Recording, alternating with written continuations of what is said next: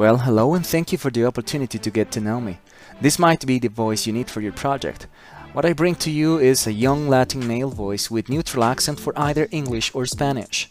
Not only have I got more than 15 years of professional experience working for small, medium and big companies in both business to business and business to consumer contexts, but I also have my own podcast and YouTube channel which have proved people like my voice and the stories I tell. Come see my full professional profile on LinkedIn looking for F Poloche and come watch and listen on YouTube and Spotify as Mr. Poloche to get more samples of my voice.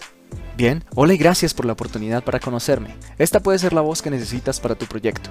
Lo que te ofrezco es una voz joven masculina y latina con acento neutral tanto para español como para inglés. No solamente tengo más de 15 años de experiencia profesional trabajando para pequeñas, medianas y grandes empresas en contextos corporativos y de consumo masivo, sino que también tengo mi propio podcast y canal de YouTube, los cuales prueban que mi voz y mis historias son agradables. Ven a ver mi perfil completo en LinkedIn buscándome como F Poloche y ven a mi canal de YouTube y Spotify para conocer mejor mi voz.